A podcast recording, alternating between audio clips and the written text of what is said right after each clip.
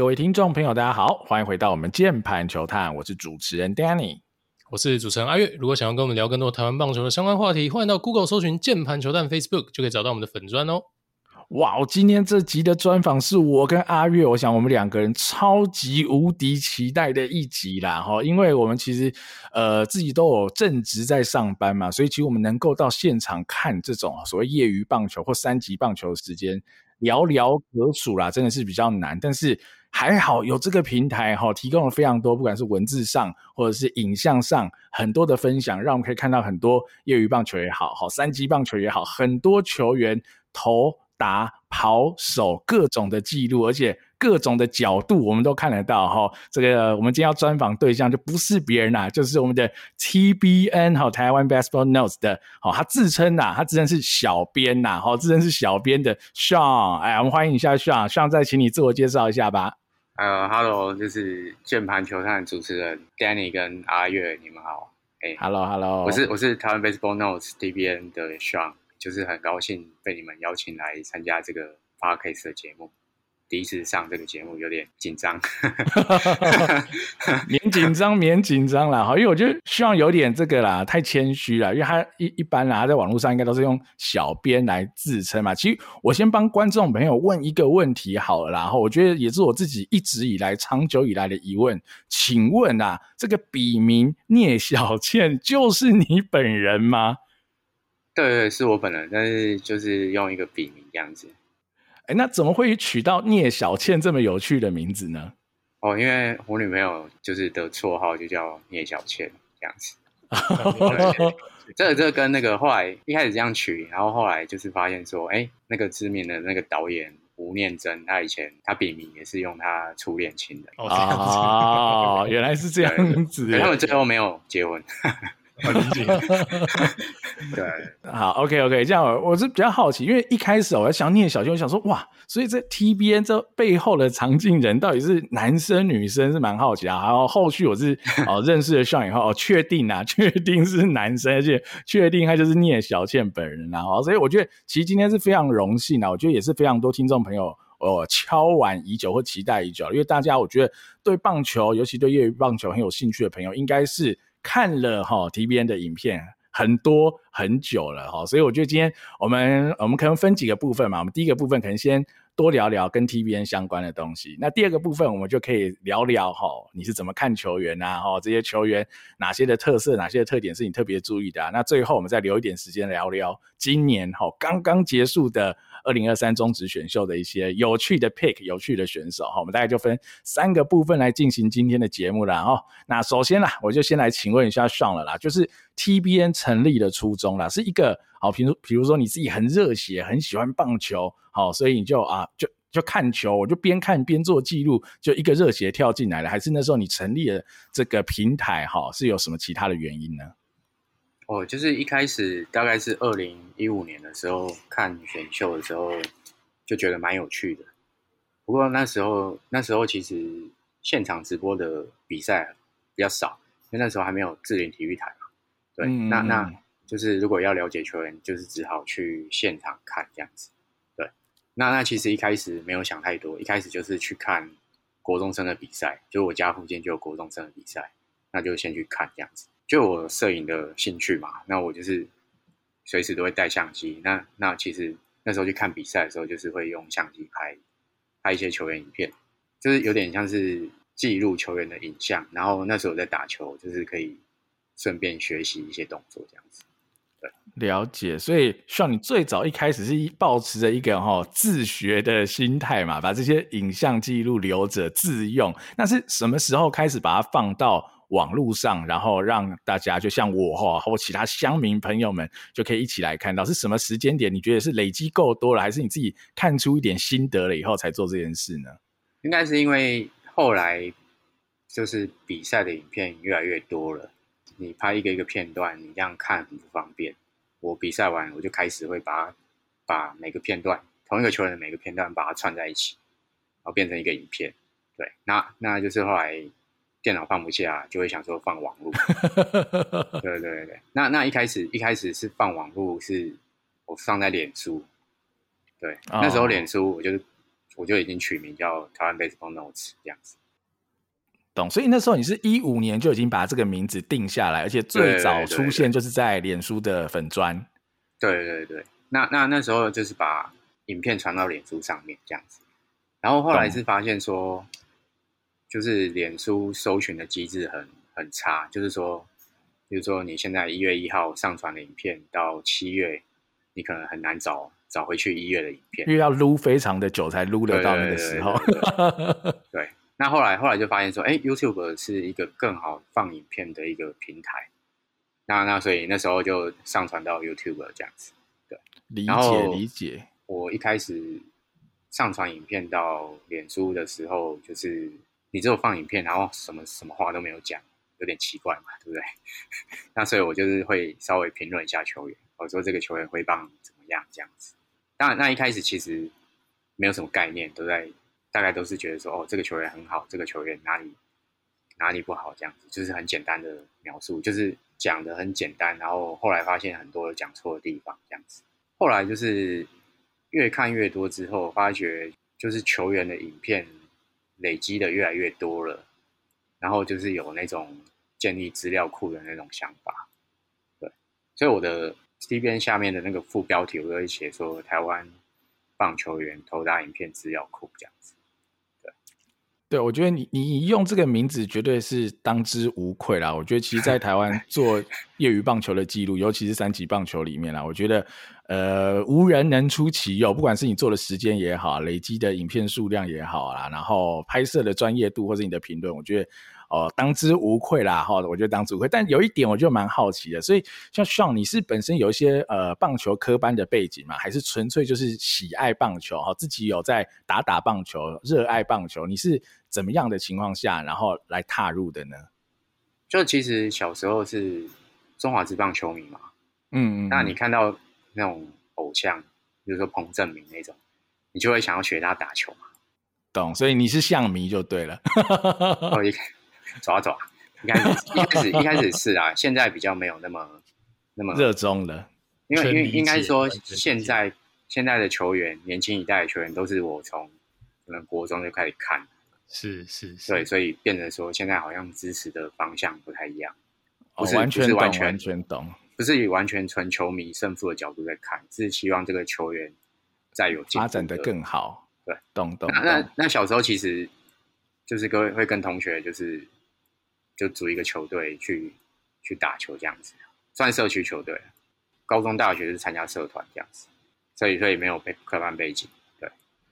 所以当初一五年开始看，就是一个热血喜欢棒球，因为我觉得。这跟大家的点不太一样，比如大家热血喜欢棒球，就像你讲啊，我们去看中职，去看什么？哇，你是去看业余棒球，而且你说你是看到选秀会嘛，所以你可能对这很好奇。但你从国中开始看，所以我蛮好奇的哈，因为我觉得一般听众朋友应该极少数有人去看过现场看国中的比赛，所以那时候你第一场、第二场这样看国中生的比赛，你自己那时候看的感想是如何？你还记得那个时刻的一些感动或者一些印象深刻的事吗？应该是说，其实一开始是会去看那种什么王政治杯或是玉山杯那种大比赛，那种新闻很多的比赛。嗯，那那他这个比赛，这个这种这种大型全国的比赛，不是每个礼拜都有。就是那那那一次回回台中嘛，就是我老家在台中，那我回去我就发现说，那个礼拜的周末有有一个就是金龙杯的青少棒比赛，那我就我就过去看这样子。那我刚好也有带相机。呃，我还记得那一场比赛是现在兄弟的那个一个左投陈柏君，他就敲一支满贯炮这样子，对吧？那我刚好拍到，然后我就觉得很爽，所以就从这个开始，也刚好是有点像好的开始，然后你就觉得一来也很有成就感，二来也觉得哇这件事很有趣，所以就哦就就一头栽进去了。对，算是一开始有拍到很好的挥棒，然后是很好的结果，然后就觉得。哎，那其他的球员是不是会可以拍到这些好的东西？这样子，全垒打的影片，他挥棒一定是比较一定是比较完美的嘛，对不对？嗯，对啊，对啊，对啊。所以，所以就是会很想要留球员的这样记录。后来，因为我那时候在台北念书，然后我有点忘记，好像是梅花旗之类的比赛，然后去看文化大学。那文化大学那时候就有林安可啊，呃苏志杰，嗯，还有詹子贤这这些这些大学明星球员，因为他们本来就很有名嘛。对，那当然是想说可以拍到他们挥棒，然后就觉得很兴奋这样子。对，那那时候拍他们的影片，然后应该是过几天上传到脸书，他们还有跑来按赞这样子。哇，这就觉得有成就感了，这就觉得哇，我做这个会连球员都会来看，好像蛮有意义的。就是渐渐就是扩大到高中比赛，比较没有那么有名的学校也开始会去看。然后一开始看看球的地点大概是在台北念书的话，周末没有回家，就是在北部看，就是在可能就是去新庄，或是或是在天母球场看。那时候新庄跟天母球场都还是业余比赛的主要用地，这样子。有回家就看台中有什么比赛，就就去看。一开始就看说，哎，那个木棒联赛在什么嘉义的稻江学院的棒球场，我想说那个是什么鬼地方啊？然后结果我后来就是因为越认识越来越多的球员，然后就是哦，古堡在那边比赛，那我要过去。所以渐渐渐渐就是有点有点中邪，就是说台湾的各个角落有什么比赛可以抵达的地方，有什么可以抵达的交通工具，那那都会都会尽量去使用。然后就都会都会去看那些比赛，就例如说，也会去台东看比赛这样子，台东、高雄或是花莲都会都会都会去看这样子。那像我有一个东西蛮好奇，我想请问你一下哈，你全盛时期好了哈，你一个礼拜大概可以花几天，然后去看到几场球呢？大部分看球的时间都是，诶，都是周末。那其实周末就可以看很多球。嗯因为周末可能一天就是会有二到四场比赛，有时候他有些杯赛他一天排四场，对，对，那就等于两天，你就其实是你就是看四到八场比赛，可以看到的球员就非常多了，对，嗯，那除此之外就是有一些特休可以利用嘛，现在在工作有一些假日可以有一有一些特休请假可以利用嘛，那就是有一些比较重要的比赛也会请特休去看，所以大概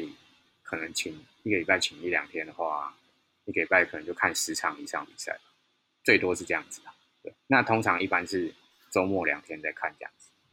懂？那你这样后续要花多少时间整理这些素材啊？因为这你看的量也是蛮惊人的。你是当下就已经有做好哦初步的分类，让你后续很好剪，还是你都是用什么方法来进行呢？应该是说，就是也是一个一个片段拍嘛。就是说，嗯、假设像今年的选秀榜眼王念豪。嗯，那那就去看北科，那看蛮多次的，就是大概知道说哪些球员比较好，嗯，所以就是会优先拍他们这样子。对，嗯，回去回去记忆卡插到电脑，那我只要把影片打开，我就可以做分类，用名字分类这样子。对，懂。所以会花你很多时间吗？就后续通常通常就是会要求自己说，当天看完比赛，当天就要把影片的分类、名字的分类整理好。对，那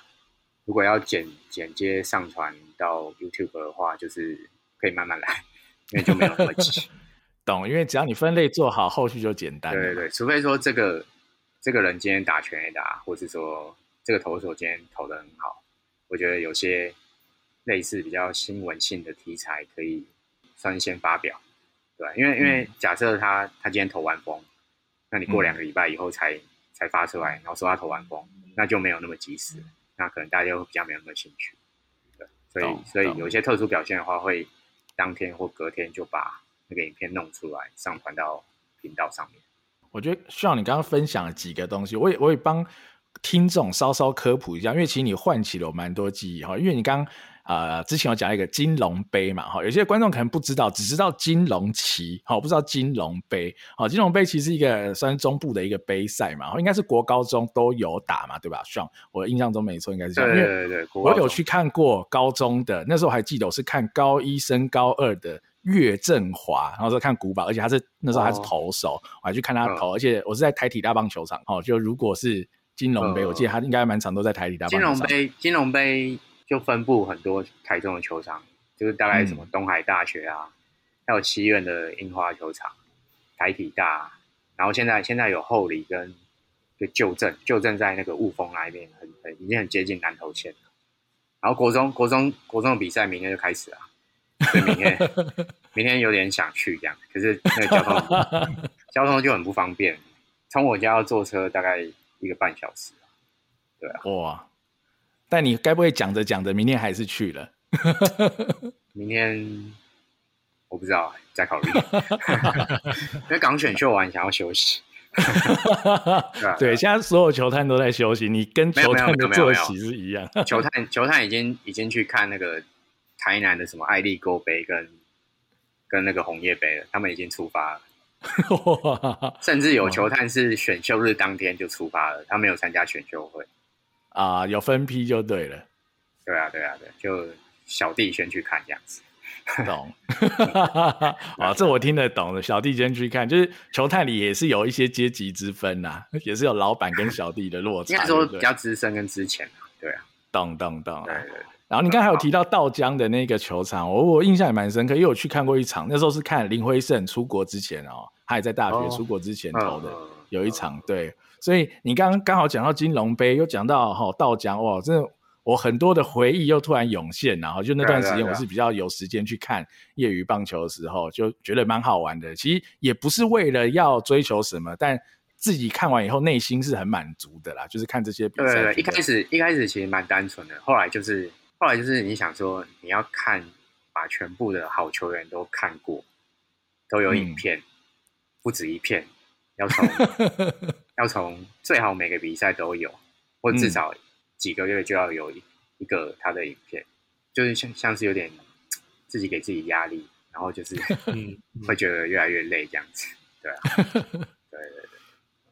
好啊，那我好奇啊，阿月，你听到现在，然后 Sean 也分享了很多哈 TBN 的点点滴滴花看球的一些经历啊，你自己有没有什么有趣的问题想要跟 Sean 来请教一下？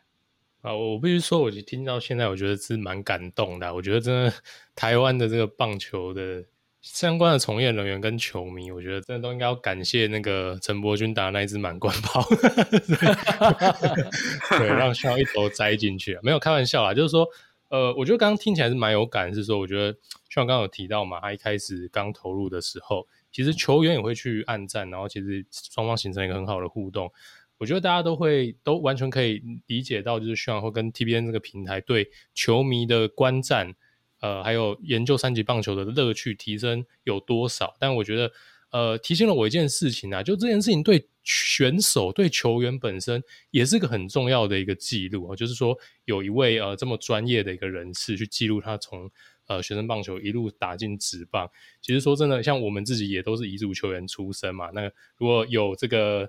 同学啊，或是球经来帮我们拍一个侧面的打击动作，我在那边研究一个下午一两天，只是一个挥棒而已。但是像我这边，他可以有一些选手的一个资料库。那从小到大，那完全可以想象这件事情对于这些选手而言，它的意义是有多么的重大。我觉得这一块其实真的大家比较少聊到，我刚刚是呃蛮有感触的这样子。那我想要请教 Sean 的一点是说，这么多的一个比赛的一个出席啊。呃，你有提到说可能会跟一些选手认识，那这块我还蛮好奇啊，就是因为你在现场可能会遇到一些选手嘛，然后他们应该也都知道说，哦，你就是每会定期来看他们的比赛，那我相信你也会碰到蛮多职业球队的球探或是其他的相关的棒球从业人员，那你在这过程当中呢，你会跟他们有有一些怎么样的交流吗？会一起聊聊说哪个选手比较好吗？还是说你比较是走一个就是自己看的一个路线呢？球员的话。会在一些社群软体有联络，了解，但是现实生活他们不会认得我这样子。哦，这样子，了解。对对，就是就是我比较比较孤僻，低调一点，比较孤僻。我比较就是我去看球的话，我是不太不太讲话的这样子。哦，选手不会认出说哦，你就是那个 TBN 的小，因为因为就是长应该是长得比较路人，所以 比较不会。就不会有人认得这样子。然后，至于球探的话，就是那时候拍了好几年，当然他们都后来就陆陆续续知道我是谁这样子。那那当然就是会一开始就是什么都看不懂，那那当然会跟他们请教一些怎么看球员的一个部分这样子。嗯嗯，理解。那那其实其实大部分球探都蛮热情的，就是会跟你一起讨论这样子。呃，就是看久了之后，因为因为一开始有写一些简单的评论，那后来可以看到的东西越来越多，我就开始写专栏。对，那那些专栏其实一开始写的很浮夸，但他写的很浮夸，结果这个这个球员第七轮才选上，那就觉得 OK，或者说这个球员落选，那就觉得说，哎，那写这样子好像好像没有什么意义，对不对？就是你把他捧得这么强，结果他落选，对不对？嗯、对，那那后来就是会越想说。写的越贴近事实越好，这样，所以后来就是会想要朝比较接近球探报告的方式去去评论球员。嗯，了解了解。那你现在其实看了这么多年，然后这么多场的比赛，我想好奇你现在呃，可能国中，然后青棒到大学，或是甚至业余棒球，你大概去看这些比赛的比重大概是怎么样呢？比重其实因为。大部分都是假日才可以去看，没有得选，所以距离是一个考量。像这个周末就有三个比赛，那嗯，台中的金龙杯是国中生，然后台南的跟台东的是高中生。那原本是要去台东看高中生的，可是因为好像周末有台风，所以就取消了，票都退了这样子，房间跟票都车票都退了，所以就是想说。想说明天去就回家，然后去看台中的比赛，这样比较比较近，比较方便，然后可能天气比较好，这样子，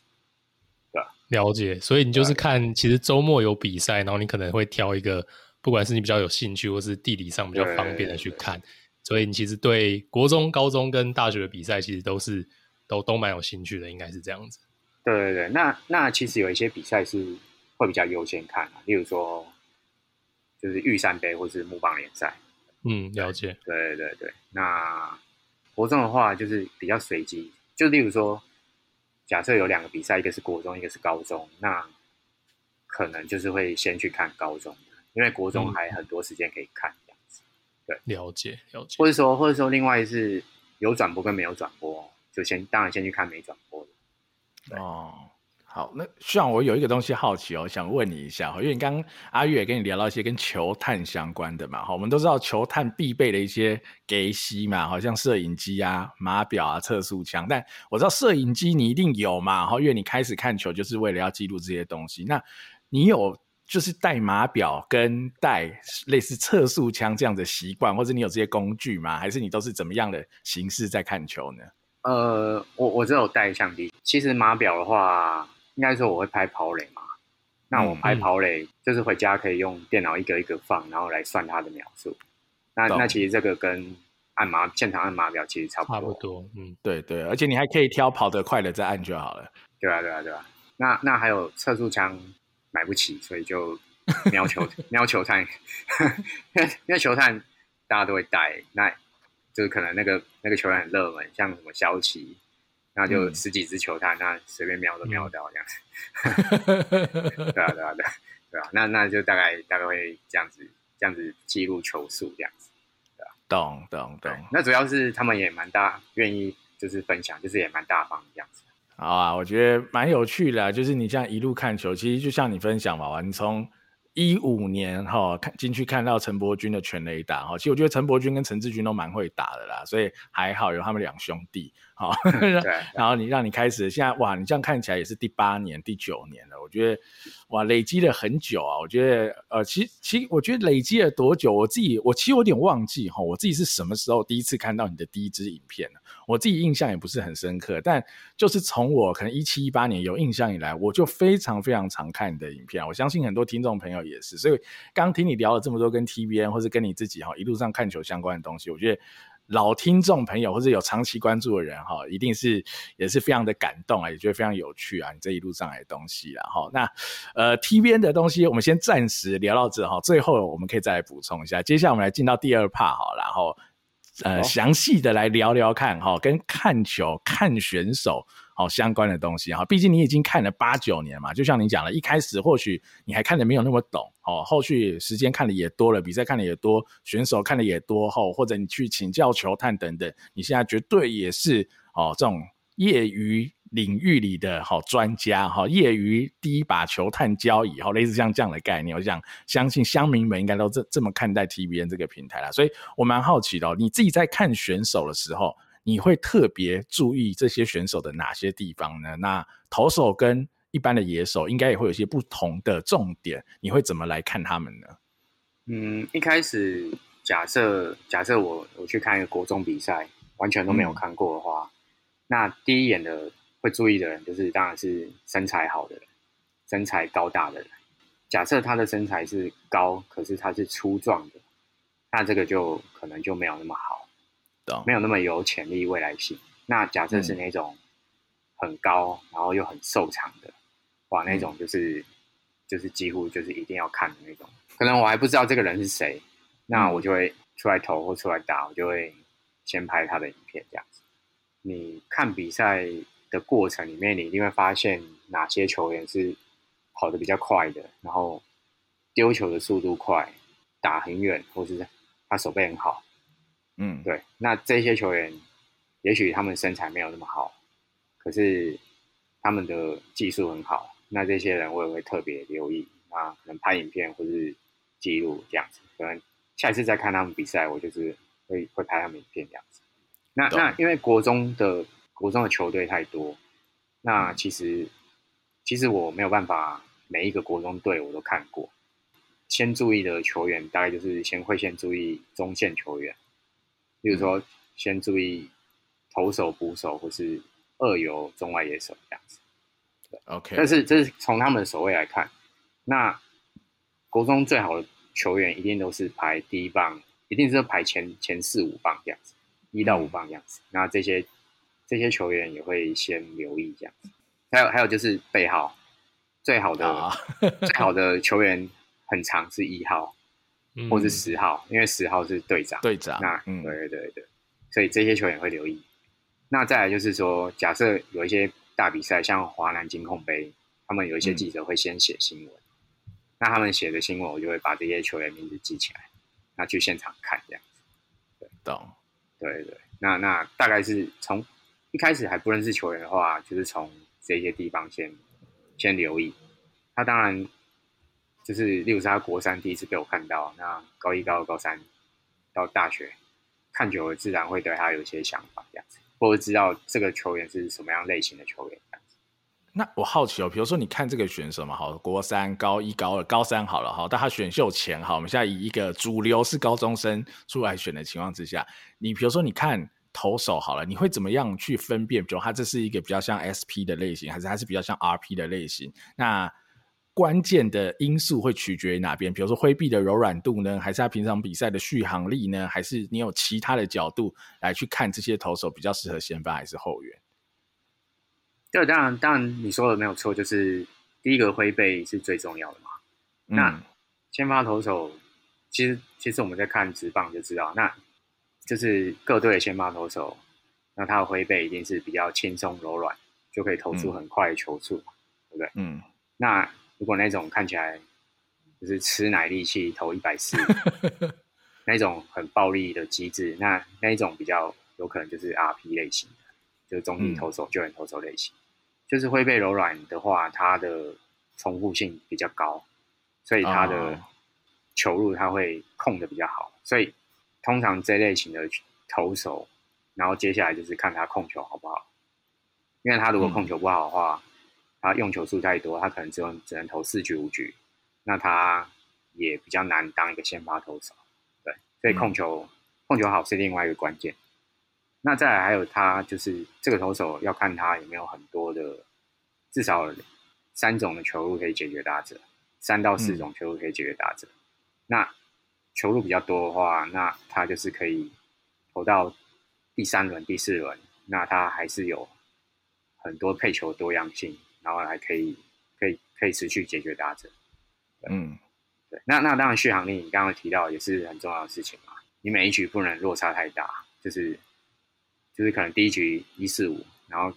第五局变成一三二，那这样子当然是很很难可以当先发投手，因为球路的位移相差太大。那例如说，假设第一局，嗯、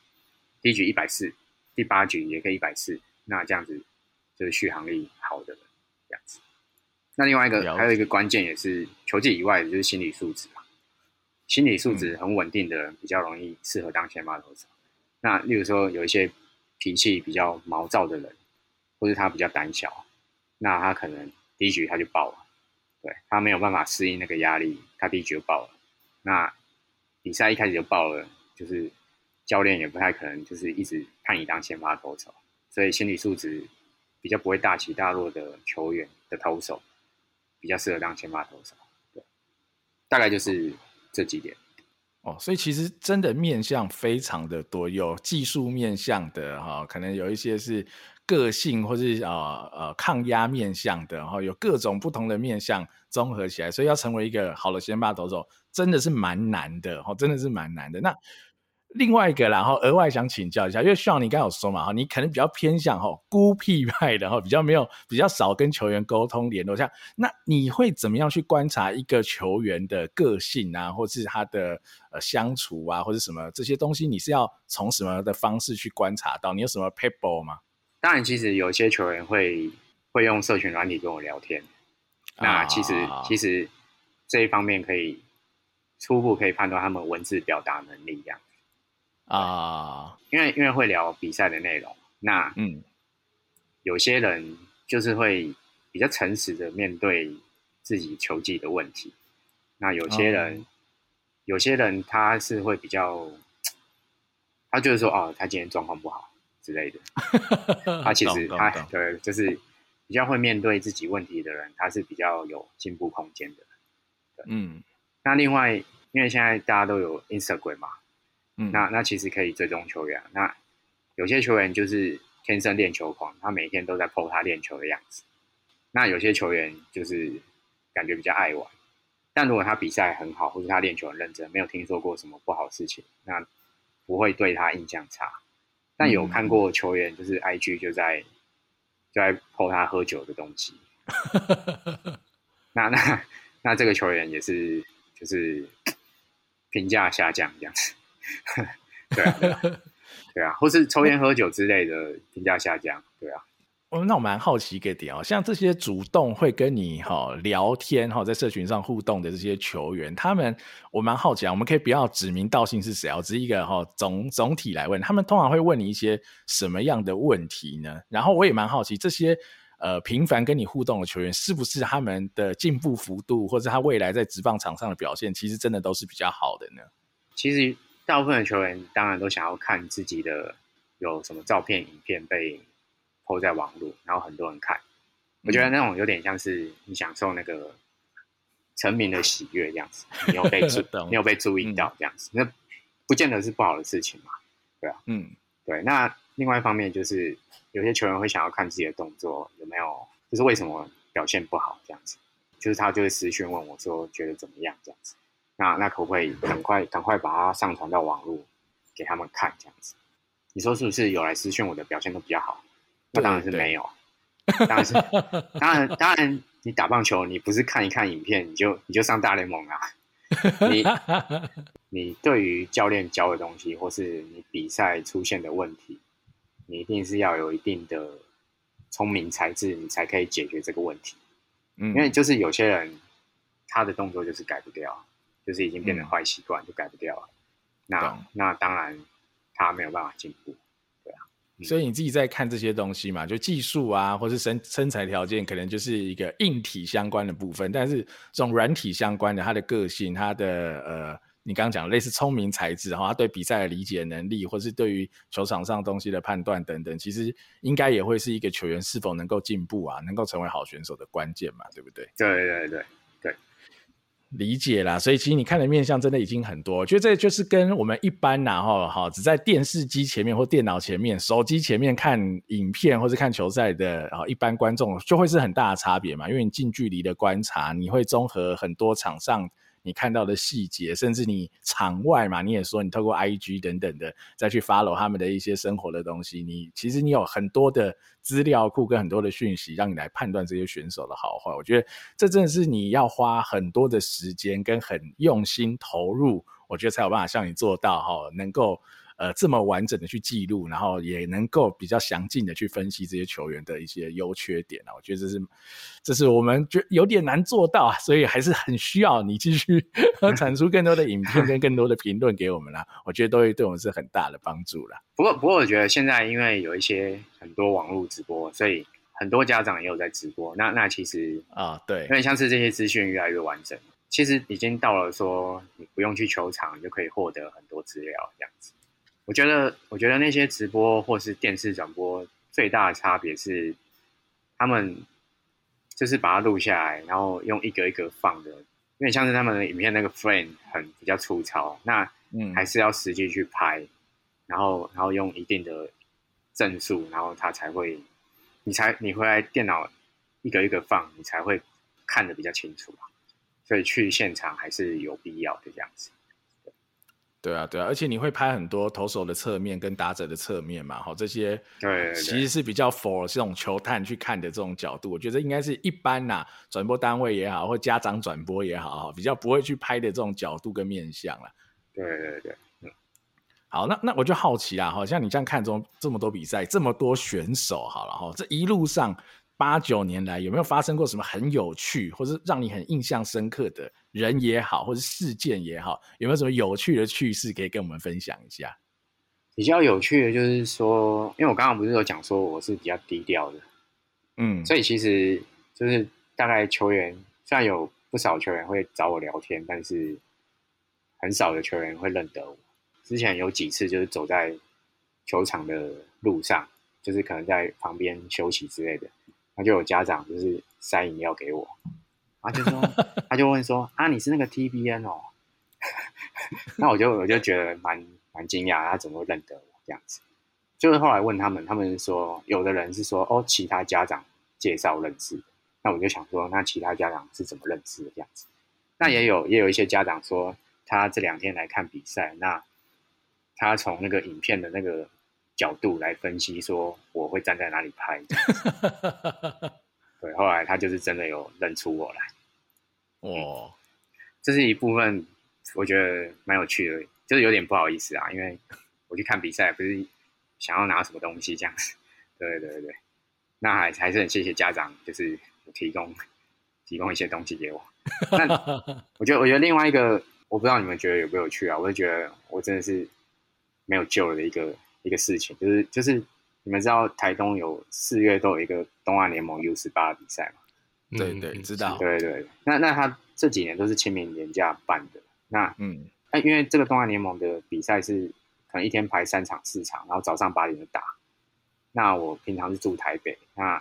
早上八点就是我如果早上才出发，就是会会来不及嘛，会 delay 很多比赛。那所以我就是要坐夜车下去。可是从台东到哎、欸、台北到台东的夜车只有星期五的凌晨到星期六的早上有一班，那其他时间都没有。那所以我就是我就是先坐夜车从台北到高雄，坐坐那种客运，然后我再从高雄搭第一班的火车五点十二的到台东，然后就七点多到到到台东，然后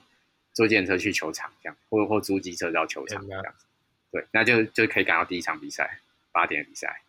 对，太狂了。哎，所以算我请问一下，你没有开车，你没有自己开车吗？对对，因为因为我觉得看球还蛮累的，所以啊，就是利用搭交通工具的大众交通工具的时间休息是比较比较好的事情。懂，对啊，对啊。那重点是台东的比赛看完以后，就是再从台东坐车回台北，所以就是为了看这个比赛环岛这样子。所以每年我已经连三年去，三年都在环岛。对，太狂了。对啊，我觉得好像太扯了，没想到会做这种事情。哎、欸，那我蛮好奇哦，好，比如你第一年干了这件事情以后，你是第二年你会觉得好像今年不这样做，会有点觉得对不起以后过往的自己，好像应该要坚持下去，还是你是真的觉得哇？真的这样看很爽，好看，所以你才愿意花这么多时间通勤呢？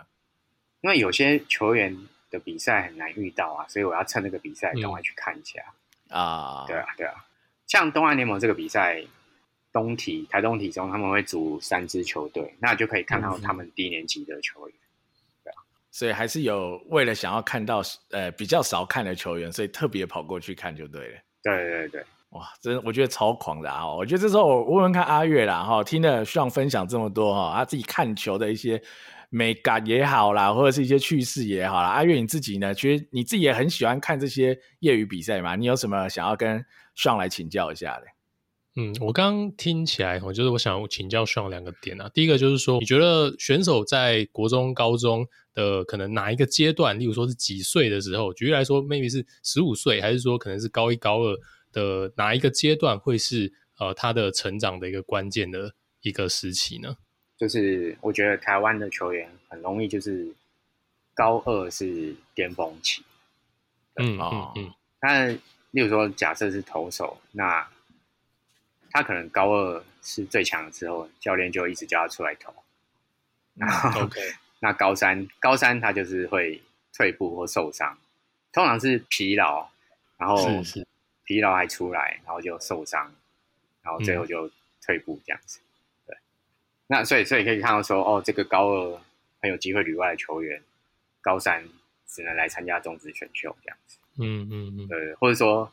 高三后段都没有出来比赛。到大学才复出，那只能只能去念大学啦，嗯、因为 OK 没有成绩又受伤，然后大家会质疑嘛，对吧？嗯、所以很常是台湾的球员很常是高二是最好的时候，然后到高三退步这样子。OK，当然当然也有高一到高三都进步，都有一直有在进步。那这样这种这种球员其实就是。得到的评价会更高啊，因为他就是他的曲线是往上的，不是停住或是往下这样子。没错，对，通常这种球员他都会在假设他高三毕业他有来参加选秀，他通常都会拿到不错的生活样子。我觉得就是说，高中他就会很出色的球员，比较偏向集中在名校，就是比较有名的学校，例如说平镇古堡，或是之前的高院。或是现在 现在的普门，然后都有很多高一高二就非常出色的球员。嗯嗯，那那其实像比较冷门的学校，有时候也会出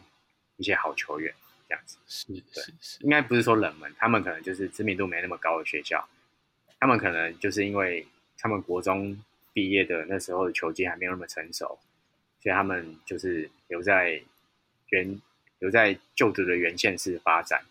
对，那他们可能动作不错，或身材不错，或者头脑很好，那他们也会球技就是慢慢起来这样子。所以，所以就是说，现在很累的一点就是说，平镇古堡有一大堆好球员，那错、啊、平镇古堡之外也有很多很有潜力的球员，所以就是变得很麻烦，就是每一队都要看，对啊，每个比赛都不能错过，要好好的安排，不然。就是会到这个球员高三都还没有看过，就觉得会很可惜，错过错过记录他的一个时间这样子。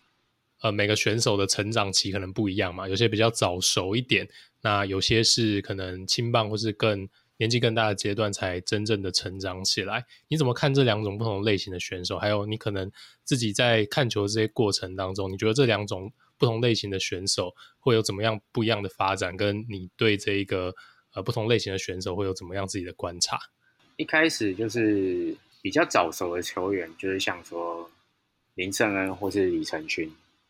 他们国中就超级超级强，就觉得他们对一定会旅外这样子。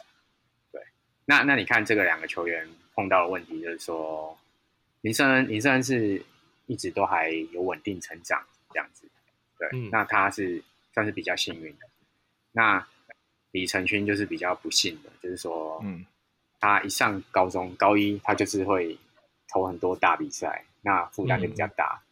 那他就是到高三，他就去开刀动手术的样子。所以这个是早熟球员的，算是